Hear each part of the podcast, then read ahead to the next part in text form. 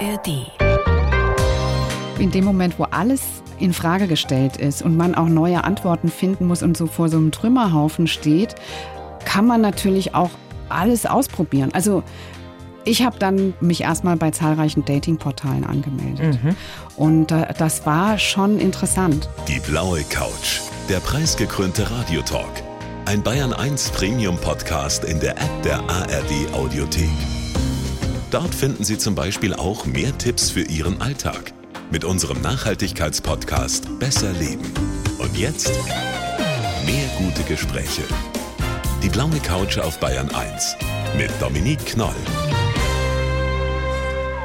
Okay, dann legen wir los, denn wir machen heute eine Reise zusammen. Und zwar nicht eine Reise auf einer Landkarte oder sowas, sondern durch die Lebensmitte. Diese Zeit zwischen 35 und 55 und den passenden Reisebegleiter, den hat Marietta Schwarz geschrieben, zusammen mit ihrer Kollegin Katja Bigalke. Und Frau Schwarz ist heute bei uns zu Gast. Hallo, schön, dass Hallo. Sie da sind. Ja, ich freue mich auch.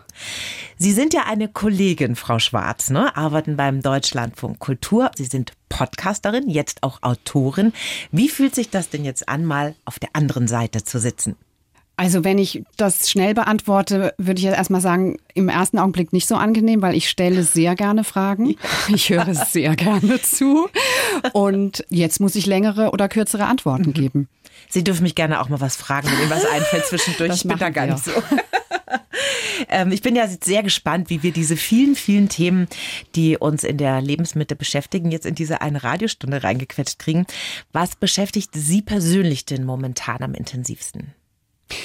Es ist viel im Wandel. In der Mitte des Lebens, der Körper verändert sich. Ich merke zum Beispiel momentan, dass meine Fitness nachlässt. Das macht mir ein bisschen zu schaffen. Ich komme mir eigentlich vor wie ein gesunder Mensch, kam ich mir immer wie jemand, die sich gerne bewegt, Kraft hat und so weiter. Und jetzt merke ich, es wäre gut, wenn ich morgen wieder joggen gehen würde und am besten in zwei Tagen auch wieder, weil ich doch spüre, dass ich ein bisschen einroste. Und das finde ich gar nicht schön. Neigen Sie denn auch zu so einer Selbstoptimierungsrallye? Nein, klares Nein. Also das lauert natürlich überall und an jeder Ecke in ganz vielen Hinsichten. Das haben wir ja auch in unserem Buch thematisiert, ob es ums Aussehen geht, ob es um Fitness geht, ob es ums Alter geht letztendlich auch. Ne? Aber ich glaube, da fehlt mir vielleicht sogar auch der Ehrgeiz, um die Beste zu sein oder die Optimierung ins Maximale zu treiben. Nein. Weil das finde ich schon echt gar nicht zu vernachlässigen, ne? Auch wenn man sagt, okay, ich ernähre mich gesund und ich will mich bewegen und Sport machen und zwischendrin auch mal Yoga machen und irgendwann kriegt man dann Burnout vom vielen Meditieren, ne? weil man so irgendwie so ins Leben reinquetschen muss. Habe ich jetzt noch nicht gehört, aber könnte Nee, aber Sie sein. wissen, was ich meine, Auf ne? Vor, vor, vor lauter so. Selbstoptimierung, dass man dann irgendwann komplett erschöpft ist und sagt, okay, ich muss aber auch mal Pausen machen im Aber Leben. natürlich. Ne? Frau Schwarz, Sie bekommen natürlich auch einen individuellen Lebenslauf von uns. Ich möchte Sie bitten, den mal vorzulesen und dann sprechen wir drüber. Okay. Ich heiße Marietta Schwarz und ich habe mir in den letzten Jahren viele Gedanken über die Mitte des Lebens gemacht. Uns alle beschäftigen in diesen Jahren ähnliche Themen und dabei gibt es die unterschiedlichsten Wege zum Glück. Ich versuche nicht zu werten und öfter mal was Neues auszuprobieren. Meine Ausflüge aus der Komfortzone haben mich immer gestärkt. Geprägt haben mich die Moral und der Zusammenhalt meiner katholischen Familie, die Enge meines Heimatorts, die Freiheit meines Berufs und meine große Liebe. Wie viele andere Menschen musste auch ich im mittleren Alter das Loslassen lernen. Ich bin in die faszinierende Welt von Dating-Plattformen eingetaucht. Mein Motto, Leben ist Veränderung, bloß nicht einrosten und ab und zu kann ein bisschen Unvernunft auch ganz charmant sein. Vielleicht kaufe ich mir demnächst einen Oldtimer. Ja, stimmt. Vielleicht. Was für einer soll es denn werden? Ähm, ja, ein Franzose. Ein Peugeot 304. Oh, wie schön. Toll. Sie wissen, wovon ich rede? Ja, ich weiß das. Cabrio. Ich hatte mal einen Freund, der war auch so ein, so ein Oldtimer-Maniac. Das sind Die tolle Autos. Idealfarbe wäre Gold. Okay, dann drücke ich fest die Daumen, Frau Schwarz. Sie leben jetzt in Berlin, geboren sind Sie in Mainz und das Geburtsjahr, das möchten Sie nicht so gerne thematisieren. Warum? Wir haben uns überlegt, dass das Alter von Menschen doch oft denen wie so ein Siegel in die Stirn gebrannt zu sein scheint und dass der Wert des Alters dann eben auch mit zunehmendem Alter nachlässt.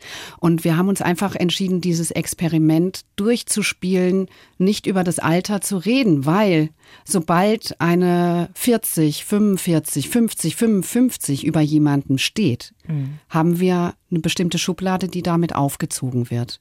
Und wir haben dann einfach überlegt, wie wäre es denn, wenn wir überhaupt nicht wüssten, wie alt der Mensch ist, der uns gegenüber sitzt und steht. Und wir haben auch nachgedacht, wie sinnvoll oder wie schön solche Komplimente sind, wie du siehst aber für dein Alter wahnsinnig gut Ach, aus. Das wollte ich gerade sagen. Das macht mich rasend. Und er sagt, ich bin 52. Ehrlich? Ja. Also, also für dein Alter, Dominique, ne? Mhm. Ganz genau, okay. dann freut man sich erstmal und gleichzeitig denkt man ja, okay, und in welchem Ranking bin mhm. ich da jetzt eigentlich schon wieder? Und was wäre, wenn es nicht so wäre? Ne? Mhm. Ne? Ich meine, man sieht ja in der Regel, ob jemand jetzt eher 20 oder eher 50 ist, aber der Rest ist eigentlich wurscht, ne? Mhm. Ja, das sehe ich auch so. Aufgewachsen sind sie in der Vorstadt mit zwei älteren Geschwistern. Da war es dann ja eher ländlich, Opa da, Oma da und die Mama auch. Und zu ihr hatten sie ja eine ganz, ganz innige Beziehung, ne? Ja, meine Mutter war einfach die äh, Erziehungsperson, die da war, sag ich mal. Also bei uns war das so, ja, vielleicht kann man sagen, konventionell aufgeteilt. Die Mutter ist Hausfrau, der Vater verdient das Geld. Mhm. Mein Vater hat in Schichtarbeit gearbeitet, der hat auch nachts und frühmorgens gearbeitet, auch nicht in Mainz, sondern in Frankfurt und war einfach nicht präsent, muss man sagen. Mhm. Mhm. Das heißt, Sie sind eigentlich mit einem weiblichen Rollenmodell aufgewachsen? ja. Ja kann man sagen? Ja, wir fanden das auch alle ganz schön, dass die Mutter da war. Mhm. Meine Mutter fand es, glaube ich, irgendwann nicht mehr so schön. Das ist schon verrückt, wenn man zurückdenkt, so die Erlebnisse, die man so mit dem Vater hatte, weil bei mir war es genauso, ne? Mama daheim, Papa gearbeitet. Da fällt es einem dann oft schwer, sich zu erinnern, was haben wir denn eigentlich zusammen erlebt? Was habe ich denn von meinem Vater eigentlich mitgekriegt ja. ins Leben? Finden Sie da was? Ich glaube, das sind Erinnerungen, die auch mit Fotografien zu tun haben. Oft ist es ja so, dass mhm. eine Fotografie, die man kennt und die man besitzt, ein Bild festhält. Das ist zum Beispiel so ein Bild aus den 70er Jahren, wo ich auf dem Schoß meines Vaters so einen Hang runterrutsche, so eine Alm oder weiß ich gar nicht, wo es war. Also es muss etwas gegeben haben, wo ja. wir zusammen etwas getan haben. Was wir auch gemacht haben, wir sind viel Fahrrad gefahren zusammen. Mein Vater war ein sehr großer Fahrradliebhaber, wie wir alle in der mhm. Familie. Und es wurde viel mit dem Fahrrad rumgefahren. Und das sind dann diese Erinnerungen. Aber mit ja. dem Foto, da haben Sie total recht. Ja. Oft weiß man gar nicht mehr, was da war. Aber das Bild hat man im mhm. Kopf und das ist ja auch was. Ja. Sie sind ja auch sehr gläubig aufgewachsen, katholisch. Mussten Sie da so richtig jeden Sonntag in die Kirche gehen? Na klar. Echt? Ja. Okay. Also es war auch so, dass wenn wir in Urlaub gefahren sind, eine der ersten Erkundungen war, wann der örtliche Gottesdienst am Urlaubsort stattfindet. Sogar in den Ferien. Absolut. Wie lange haben Sie das mitgemacht? Also eigentlich würde ich sagen so bis 17, 18. Oh, ist aber lang. Ich habe auch einiges getan, um sozusagen nicht den großen Konflikt, glaube ich, mit den Eltern vom Zaun zu brechen. Und das war dann aber bald erledigt, nachdem ich das Elternhaus verlassen mhm. habe. Aber das heißt, Sie waren kein rebellischer Teenager? Nee, also nicht laut. Also wenn man bis 17 mit in die Kirche geht, ist man eher brav. Ja. Spielte sich dann mehr im Innern ab. Okay, verstehe. Sie haben ja sogar äh, den ersten Podcast mit Ihrer Mutter gemacht. Das war einer der ersten Podcasts überhaupt, glaube ich. Ne? Das haben Sie ganz alleine alles gemacht. Geschichten aus dem Vorort Mutti und ich, erzählt von einer Tochter. Was waren denn das für Geschichten? Ja, also es war nicht der erste Podcast, aber vor sieben, acht Jahren gab es einfach noch nicht so viele Podcasts und ich war, glaube ich, eine der frühen, die angefangen hat, so auch ein gebauten. Ich meinte Ihr erster Podcast. Mein erster, okay, okay, genau. dann streichen wir das. Ja. Welche Geschichten waren das? Was mich interessiert hat an meiner Mutter, war, dass sie eigentlich ein sehr konfektioniertes Leben gelebt hat, wie es ihre Eltern und die Gesellschaft der Nachkriegszeit für sie so vorgesehen hat, haben. Mhm. mhm. Und dass ich aber immer gespürt habe, dass in ihr noch so was anderes lauert. Und das ist so ein bisschen die Geschichte einer Frau, die konventionell lebt, aber ganz viele andere Gedanken noch hat und so vielleicht ein bisschen gefangen ist in dem Leben, für das sie sich auch entschieden hat und aus dem sie nicht ausgebrochen ist, aber eigentlich unglaublich offen ist und zugewandt und neugierig und mhm. noch mehr will von diesem Leben und was über dieses Dorf hinausgeht. Das ist wahrscheinlich auch ein sehr toller Moment, wenn man irgendwann als Teenie oder so mal begreift, boah, in meiner Mom steckt ja noch viel mehr drin als ja. diese Mutter und Hausfrau ja. in diesem bürgerlichen Leben. Ne? Ja, es war ein bisschen später als die Teenie-Zeit, mhm. als mir das so richtig klar wurde. Ah, ja. Also mhm. den Podcast habe ich 2016, glaube ich, gemacht. Und es waren so diese Jahre, diese letzten Jahre, wo ich von Berlin nach Hause gefahren bin. Und ich habe dann manchmal so meinen Freunden so Anekdoten von meiner Mutter erzählt. Ich glaube, mhm. das hat mich so ein bisschen ermuntert. Die haben dann immer gesagt, wow, deine Mutter, wow, das ist ja totaler Wahnsinn. Und dann habe ich eben auch gemeinsam mit ihr und mit dem Mikrofon festgestellt, dass sie da nochmal so ganz andere Charaktereigenschaften oder Eigenschaften meiner Mutter entdecken kann. Mhm. Also sie hat sich, würde ich sagen, im Laufe dieses Podcasts, wir haben viele Interviews geführt, zu einer regelrechten Rampensau entwickelt. Das ist ja toll. Ich glaube, das ist ja auch eigentlich eine super Idee, dass man mit seiner Mutter Gespräche führt und aufzeichnet oder überhaupt mit einem Elternteil, ne? Total, also weil das verändert das Miteinanderreden auch. Mhm. Also das Mikrofon, das wirkt einfach wie so ein Zeuge wie eine dritte Person, die mit zuhört.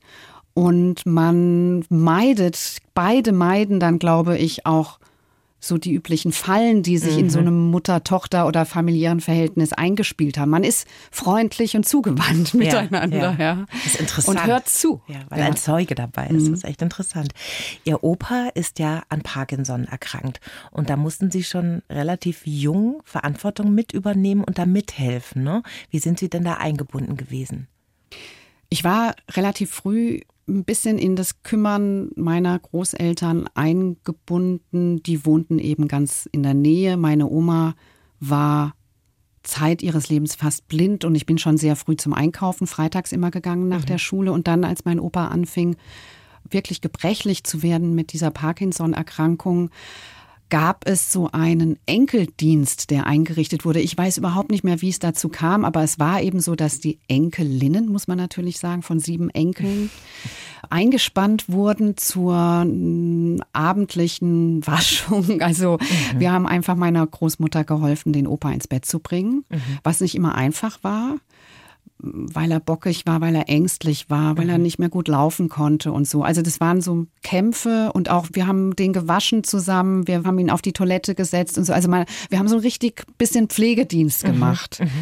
Und bei mir hat das aber eigentlich gute Spuren hinterlassen, Manches verklärt man ja auch dann im Rückblick, aber ich kann mich eben an diesen Moment erinnern, an diese Anstrengung dieser Aktion manchmal, mhm. aber an diesen Moment, in dem Frieden einkehrt, in dem dieser mhm.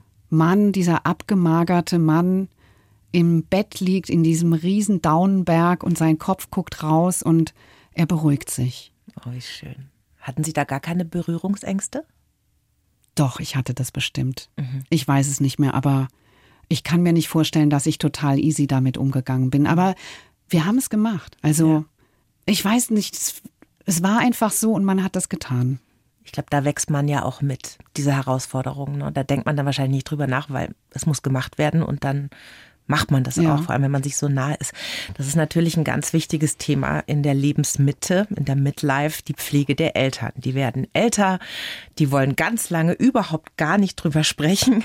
Aktuell werden drei Viertel der alten Menschen ja tatsächlich daheim gepflegt und meistens von Frauen, wie das bei Ihnen früher auch schon war. Wie gehen Sie denn in Ihrer Familie jetzt mit diesem Thema um, mit Ihrer Mutter? Ja, also meine Kollegin Katja Bigalke und ich, wir haben ja dieses Buch auch geschrieben um uns so ein bisschen zu präparieren mhm. auf alles, was da vorkommt, weil wir so davon überzeugt sind, es ist gut, sich einfach zu beschäftigen mit einer Sache, die mal so zumindest gedanklich durchzuspielen und mhm. die Fragen sich zu beantworten. So und momentan bin ich und meine Geschwister in der Situation, dass wir theoretisch eigentlich ganz gut gewappnet sind. Meine Eltern sind jetzt Mitte 80. Theoretisch 85, eigentlich. 85 und ja. 87 Jahre und sie, wow. sie bauen ab. Mein mhm. Vater mhm. hat auch so eine beginnende Demenz. Meine Mutter ist Schmerzpatientin. Und äh, wir stellen fest, dass uns die Theorie eigentlich weiterhilft, aber dass die Praxis ganz, ganz schwierig ist. Also ich habe Schwierigkeiten, tatsächlich an meine Eltern ranzukommen. Also die Versuche gemeinsam zu besprechen, wie stellt ihr euch vor, wie es weitergeht, mhm. was wünscht ihr euch von uns, wo können wir euch unter die Arme greifen. Die werden doch immer noch abgewehrt, obwohl eine Bedürftigkeit schon da ist. Mhm. Das ist einfach so ein unglaublich großes Bedürfnis nach Unabhängigkeit, nach Autonomie in auch schon sehr alten Menschen, wo man sieht, du kannst keinen Getränkekasten mehr schleppen, lass ihn dir doch liefern oder ich bring ihn dir, aber nein, das wird durchgezogen, ne? das ja. ist schwer. Ja, also zum Beispiel auch so ein Angebot, wie soll ich dich mal zum Arzt begleiten, mhm. ist ein Tabubruch weil, also sie interpretiert das so, dass sie dann anscheinend nicht mehr alleine fähig ist, mhm. alleine zum Arzt zu gehen. Mhm. Verstehe. Was kann man da tun? Also Experten und Expertinnen empfehlen auf jeden Fall, dass man diese Pflege der Eltern, wenn sie in der Familie geschieht, gemeinsam in der Familie bespricht. Mhm. Also Familie ist ja auch so ein kompliziertes Konstrukt. Da gibt es alte Kämpfe, da gibt es alte Wunden, da haben Geschwister unterschiedliche Rollen, Elternteile haben unterschiedliche Rollen. Und mir hat mal eine Psychoanalytikerin gesagt, in Krisensituationen verfällt man oft wieder in seine Kindheitsmuster zurück. Und das ist gar nicht gut. Mhm. So, mhm. also, da ist viel Gutes dran, glaube ich, ja. So, und die Empfehlung ist eben, dass man gemeinsam spricht miteinander. Das hört sich selbstverständlich an, ist es aber, glaube ich, nicht. Es ist auch nicht selbstverständlich, dass man zu einem gemeinsamen Ergebnis kommt, dass man als Kind auch nicht übergriffig ist, sondern diese Autonomie den Eltern gewährt. Mhm. Das wollen wir ja auch alle. Und dass Aushandlungsprozesse stattfinden. Und das andere ist, also es gibt so auch diesen Satz davon, dass auch Eltern ihren Kindern etwas schuldig sind und Pflege nur ganz, ganz schwierig möglich ist, wenn da noch alte Konflikte mhm. im Raum sind. Also wie soll ich liebevoll ein Elternteil pflegen, von dem ich vielleicht nie wahrgenommen wurde oder ja. wo ich mein ganzes Leben lang schon nach Liebesbeweisen lechze. Sowas gibt es ja auch. Dann mhm. wird es eben schwierig mhm. in dieser Situation. Und ja auch für die Eltern, wenn da irgendein Konflikt noch im Raum steht, das anzunehmen. Das macht es ja noch schwerer, dann zu sagen, sich zu zeigen in der Bedürftigkeit und das dann auch annehmen zu können. Ne? Also mhm. das ist ganz ein langer Weg. Aber wir Kinder Reise. bekleckern uns da ja auch nicht immer mit, mhm. mit Ruhm. Also das stelle ich an mir auch fest, eine Ungeduld. Mhm. Ja, so immer diese innere Stimme, die sagt, sei großmütig, sei großzügig, lass uns einfach diese letzten Jahre mhm. genießen. Und dennoch gibt es natürlich auch eine, eine Ungeduld und eine Unbarmherzigkeit. Mhm. Wir arbeiten dran.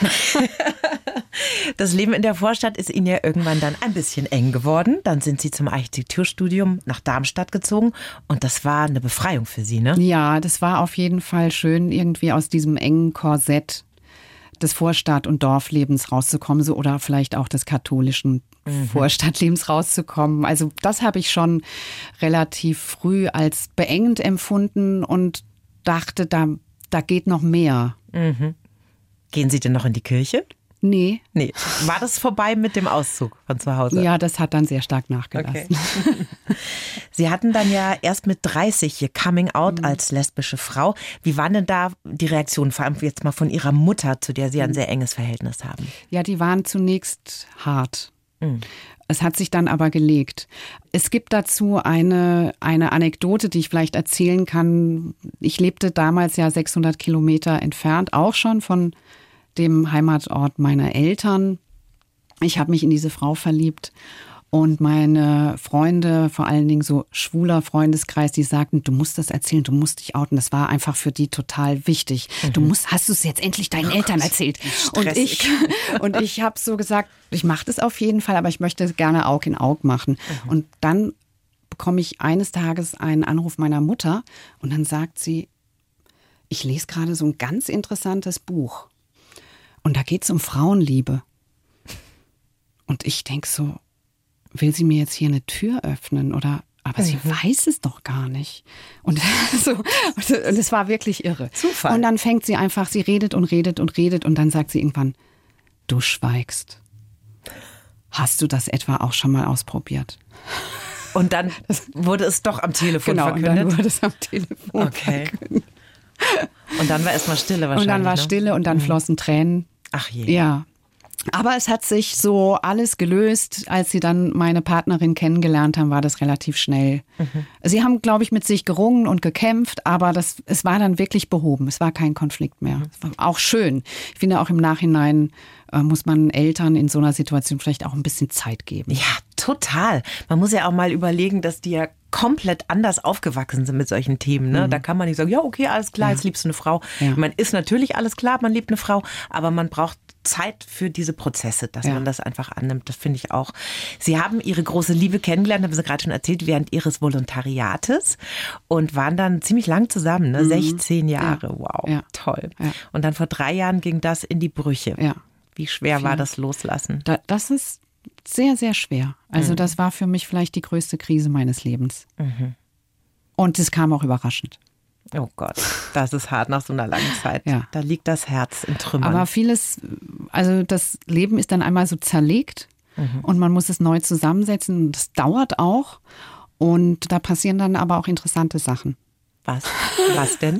da bin ich jetzt aber neugierig. Sie können nicht solche Sätze hier rausballern.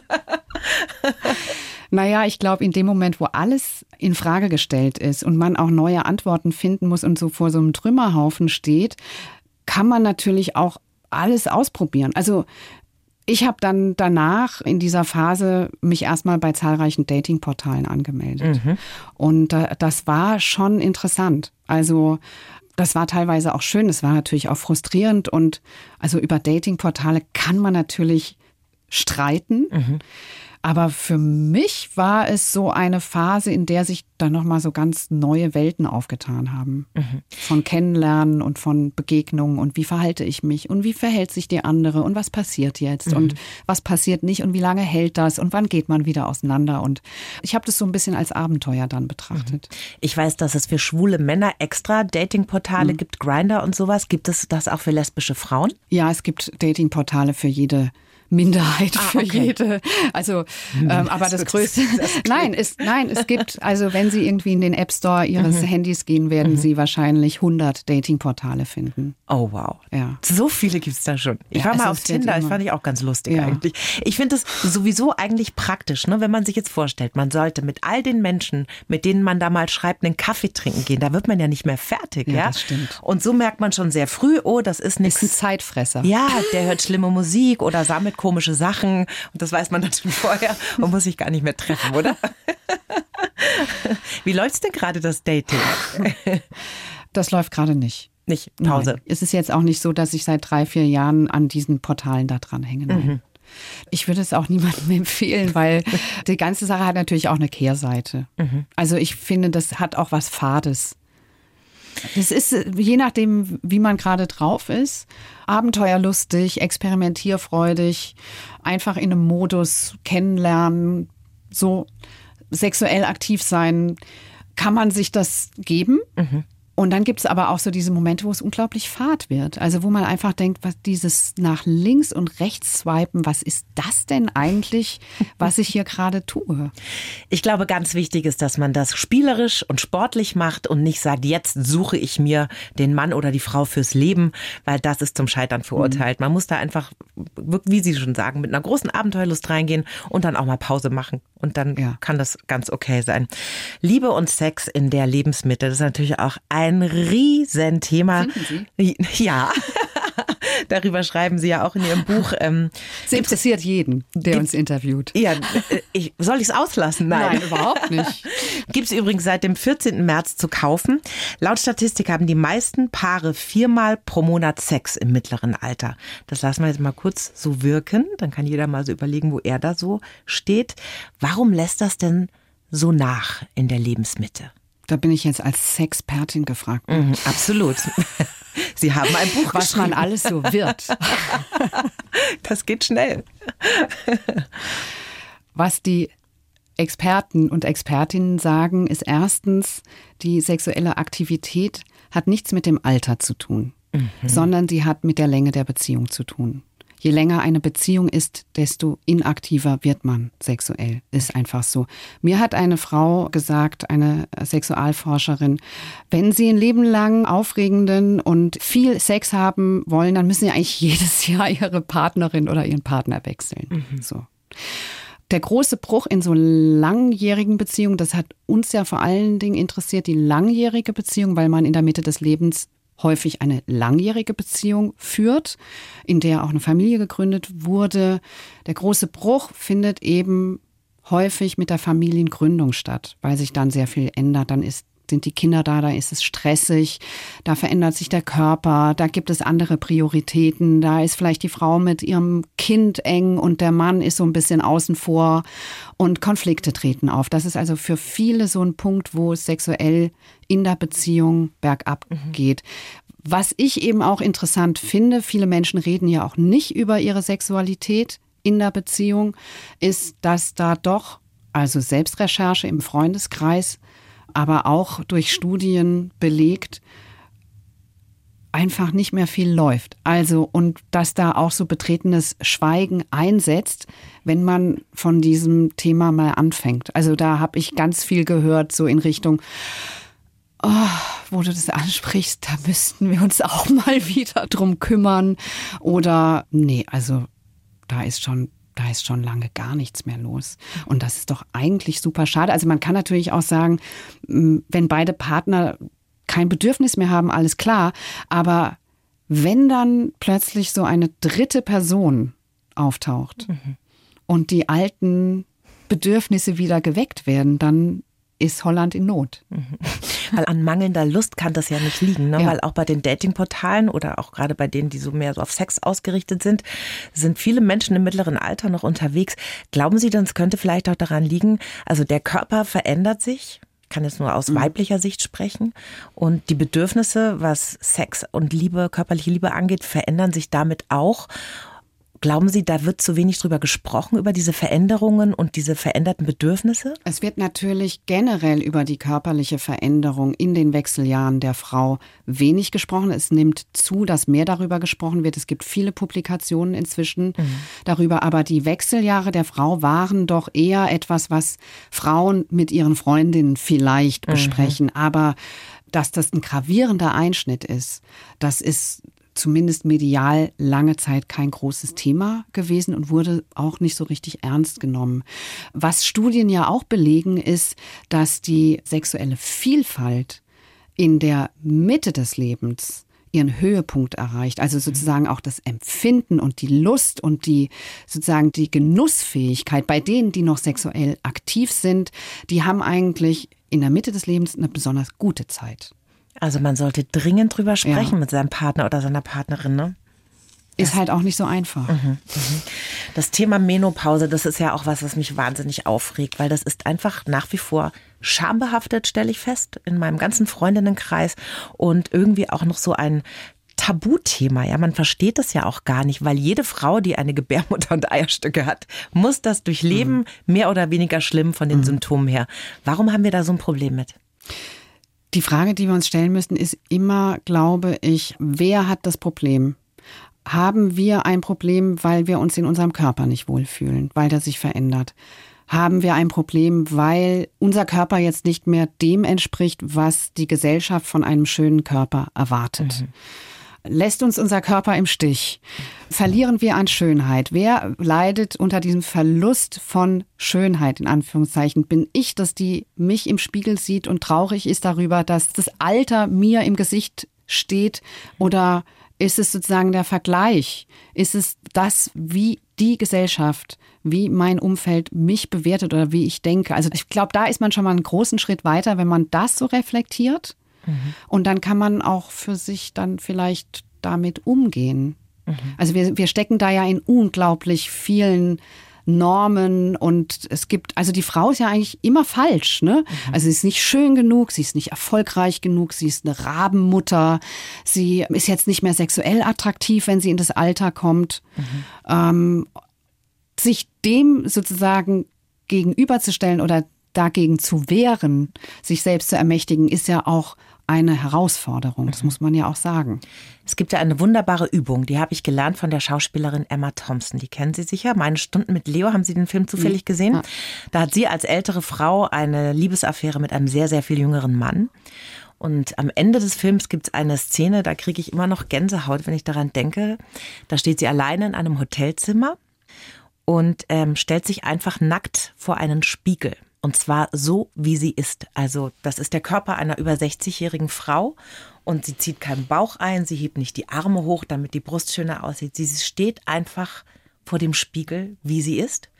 Und in einem Interview hat sie gesagt, das war die größte Herausforderung, die sie in ihrem kompletten Schauspielerinnenleben bewältigen musste, sich so anzuschauen.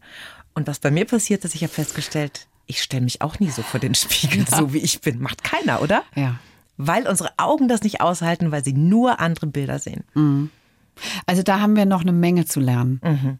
Das glaube ich auch. Also dieses Annehmen, dass der Körper einer 50-jährigen Frau einfach anders aussieht als einer der einer 20-Jährigen. Das ist. Genau, und sagen wir bitte anders. Also ich glaube, viele von uns empfinden schon das auch als einen Abstieg, als einen Verlust. Also generell die Auseinandersetzung mit der Endlichkeit, die sich dann auch in der Haut mhm. und in einer körperlichen mhm. Veränderung manifestiert, ist natürlich nicht ganz einfach.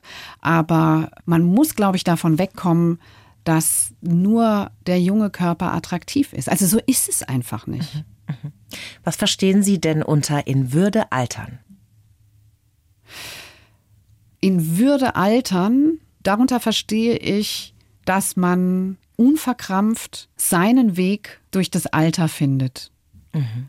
Und dieser Weg kann ganz unterschiedlich aussehen. Also man schreibt vielen Frauen, wie einer zum Beispiel Isabella Rossellini, die ja jetzt schon weit jenseits der Wechseljahre ist, zu, dass sie in Würde gealtert ist. Mhm. Ist eine wunderschöne Frau, die eben auch mit ihren weit über 60 oder vielleicht sogar jetzt schon 70 Jahren blendend aussieht. Sie hat Falten, sie hat eine Top-Haut.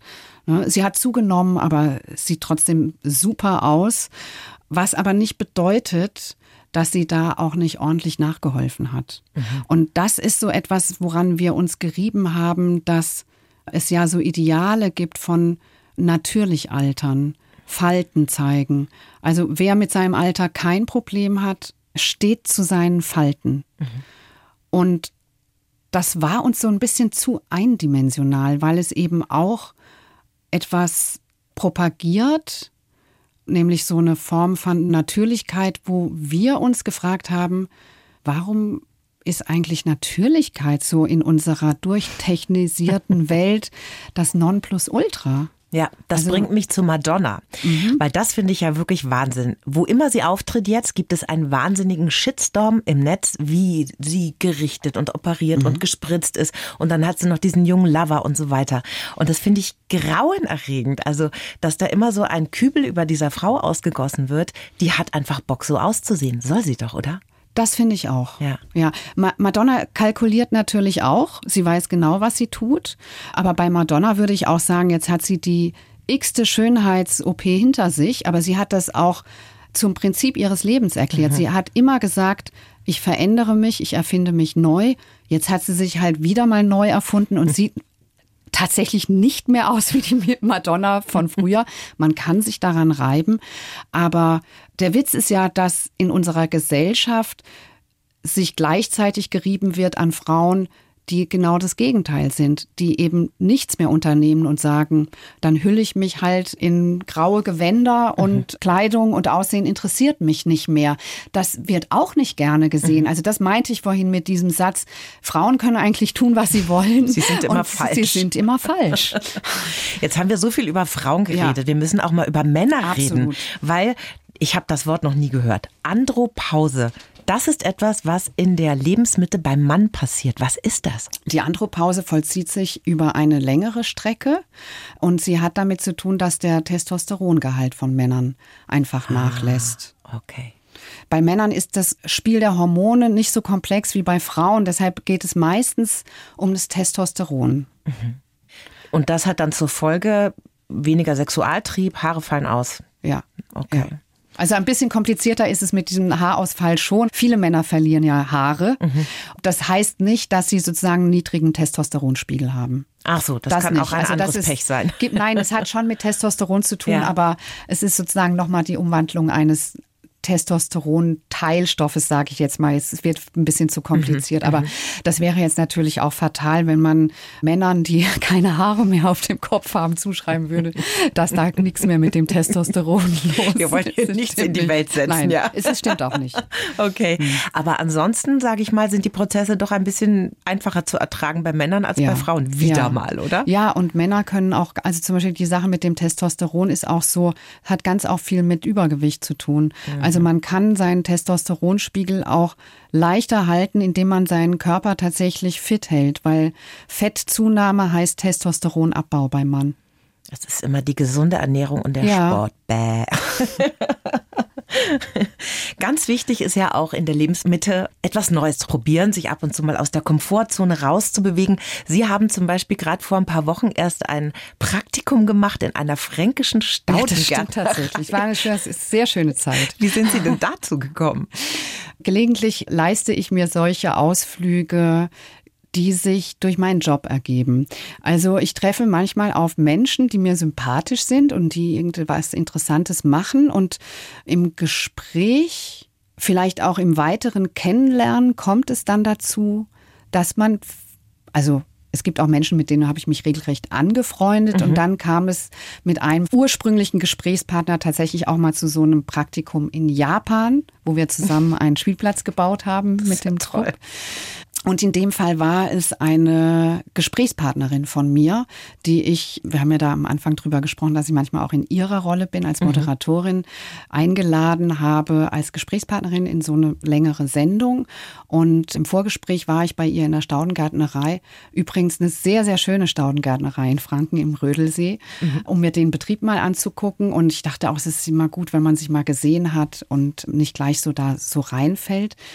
Und da hat sie gesagt, übrigens, wir haben hier erstens massiven Fachkräftemangel und zweitens eine Kollegin von Ihnen, über 50 auch Journalistin, macht hier gerade eine Ausbildung. So war es, glaube ich. Und dann habe ich gesagt, ach, so ein Praktikum könnte ich mir hier jetzt auch mal vorstellen. Und wie war's? Es war wahnsinnig anstrengend. Jahrzehntelang nur im Kopf gearbeitet, ne? Ja. Es war sehr anstrengend. Es war ja auch kalt jetzt, mhm. die letzten Wochen. Aber es war ganz, ganz schön. Also es gibt so mehrere Sachen, die ich da mitnehme. Zum einen die eigene Begrenztheit. Ja, körperlich zu sehen, okay, schaffst du nicht mehr so gut, bist untrainiert. Mhm. Was aber auch so Spuren hinterlassen hat bei mir, war mal wieder zu erfahren, wie es ist, wenn man nichts weiß. Ähm, wir in unserem Alter sind ja routiniert in unseren Jobs. Mhm. Ich liebe auch die Routine. Ich betrachte das überhaupt nicht als langweilig, sondern eher als so Geschenk, dass ich Dinge aus dem Ärmel schütteln kann, mhm. dass ich souverän umgehen kann mit Sachen. Und dann ist man plötzlich in so einem Arbeitsumfeld, wo alle wissen, was sie tun, nur ich nicht. Und man ist dann einfach total darauf angewiesen, dass die anderen das einem erklären, zeigen. Man spürt auch die ganze Zeit, dass man die langsamste ist. Aber das ist eine so, so wichtige ist, Erfahrung. Und ich ne? möchte eigentlich jedem berufstätigen Menschen, vielleicht auch jeder Führungskraft empfehlen, mhm. regelmäßig Praktika zu machen, zum Beispiel in einer Staunengärtnerei. Vielleicht haben Sie noch ein Plätzchen in Franken frei für die ganzen Top-Manager aus München. Das würde ich mir aber dann gut bezahlen lassen. nee, wirklich. Also ich meine es, mhm. meine es ganz ernst. Mhm. Die, das Spüren der eigenen Defizite. Mhm. Finde ich nicht verkehrt. Und es ist ja auch nochmal was anderes, als zu sagen, ich bin 50 und fange an, Klavier zu lernen, mhm. weil da sitzt man alleine an seinem mhm. Klavier und da ist man umgeben von lauter Superprofis und du bist der Dödel mhm. nochmal so, ne? so, so Auf deine es. alten genau Tage. Genau so ist es. Es fällt Aber es ist halt auch immer so eine Reise in eine andere Welt. Ich tue solche Dinge ja nicht, um meine Begrenztheit zu spüren, sondern mhm. es ist eher so ein, vielleicht so ein bisschen eine Gier nach dem wahren Leben. Mhm ich glaube, man kommt doch auch mal ein bisschen wieder auf den Boden, ne? Weil, ja, sehr. Weil man ja in seinen. Mit der Beruf, Erde sowieso, ne? Ja, ja. Weil man in seinem Beruf ja einfach immer durchblickt und immer alles checkt und gut ist in dem, was man tut. Und das ist ja eine ganz wichtige Erfahrung, finde ich auch. Das ist ja so die eine Sache, mal so ein Praktikum zu machen. Das ist ja ein kleiner Hüpfer, mal in Eben, eine andere man Welt. Man kann ja auch wieder gehen. Es ist absolut gefahrlos. Genau. Aber vielen Menschen fällt es ja auch sehr schwer, wenn man so um die 50 ist, das eigene Berufsleben wirklich nochmal auf den Prüfstand zu stellen und zu sagen, bin ich eigentlich glücklich in dem, was ich tue? Weil ich habe so manchmal das Gefühl, viele sagen, ach ja, komm, diese 15, 16 Jahre, die rutsche ich auf einer Pobacke jetzt noch runter, geht schon irgendwie. Und das finde ich ganz gefährlich, weil da kann man so unglücklich werden. Ne? Ja, vor allen Dingen ist das ja eine richtig lange Zeit. Mhm. Also, oder wenn jemand 42 ist und noch 25 Jahre vor sich hat, dann ist das halt mindestens mal das halbe Berufsleben. Und es kann nicht sein, dass wir das dann einfach noch irgendwie hinter uns bringen. Mhm. Und diese Fragen stellen sich aber, ich glaube, in diesem gesamten Kontext Midlife, mittlere Lebensjahre, Endlichkeit, da kommen einfach bei vielen Menschen diese Fragen auf. Ist das das Richtige, was ich tue? Will ich das jetzt noch 20 Jahre weitermachen? Und ganz so einfach ist dieses Umschwenken ja auch nicht. Deshalb glaube ich für mich, also ich hatte jetzt keine Zweifel an meinem Job, noch nie. Mhm. Ich liebe meinen Job, aber ich habe schon auch immer so dafür gesorgt, dass es mal wieder frischen Wind gibt. Also Redaktionen gewechselt, Tätigkeiten gewechselt, ohne einen ganz großen Bruch. Also ist, glaube ich, so vielleicht mein Weg durch dieses Berufsleben. Mhm. Der krasse Bruch und der Neuanfang erfordert halt einen großen Leidensdruck, glaube ich, mhm. und auch viel Mut natürlich. Mhm. Wir haben neulich die Geschichte von einem Mann erzählt aus Bayern, der war, glaube ich, schon an die 50 und hat jetzt eine Schreinerlehre angefangen. Ja, toll, würde ich auch gerne machen. Oder? ja. Und es ist schön auch, dass es dann Betriebe gibt, die das ermöglichen. Mhm. Weil auch das ist in Deutschland natürlich, gerade in Deutschland nicht so weit verbreitet. Da ist ja irgendwie das Berufsleben ist so ein bisschen, also der berufliche Werdegang, den macht man so, ja, 20 bis 30, dann sollte man doch bitte mhm. seinen Weg gefunden haben und dann ja. geht man da voran und dann soll das auch so weitergehen. Ne? Und mhm. diese Offenheit zu sagen, komm zu uns, machst eine Ausbildung mit 50, keine Ahnung, mhm. das, das macht ja auch nicht jeder. Ne? Ja. Ich glaube, wichtig ist einfach, dass man reflektiert bleibt und sich immer die Frage stellt, ist das okay so? Fühle ich mich wohl? Ja. Weil nichts schlimmer, ne, als in diesem Hamsterrad dann in diesem Kästchen zu bleiben. Ja. Am Schluss eine Frage, die ich jedem Gast stelle. Was würden Sie im 20-jährigen Ich aus heutiger Sicht gerne sagen? Äh, meinem 20-jährigen Ich würde ich auf jeden Fall sagen, alles ein bisschen lässiger zu nehmen. Und das ist ja dann auch die schöne Einsicht, ne? dass man mit dem Jahren doch viel gelassener wird und das ist was Schönes in ja. der Lebensmitte, oder? Ja, ja. Marietta Schwarz, das Buch heißt Midlife. Das Buch über die Mitte des Lebens gibt es seit Mitte März im Buchhandel zu kaufen. Vielen Dank, dass Sie da waren. Ja, danke auch. Die Bayern 1 Premium Podcasts. Zu jeder Zeit, an jedem Ort. In der App der ARD Audiothek und auf bayern1.de. Bayern 1 gehört ins Leben.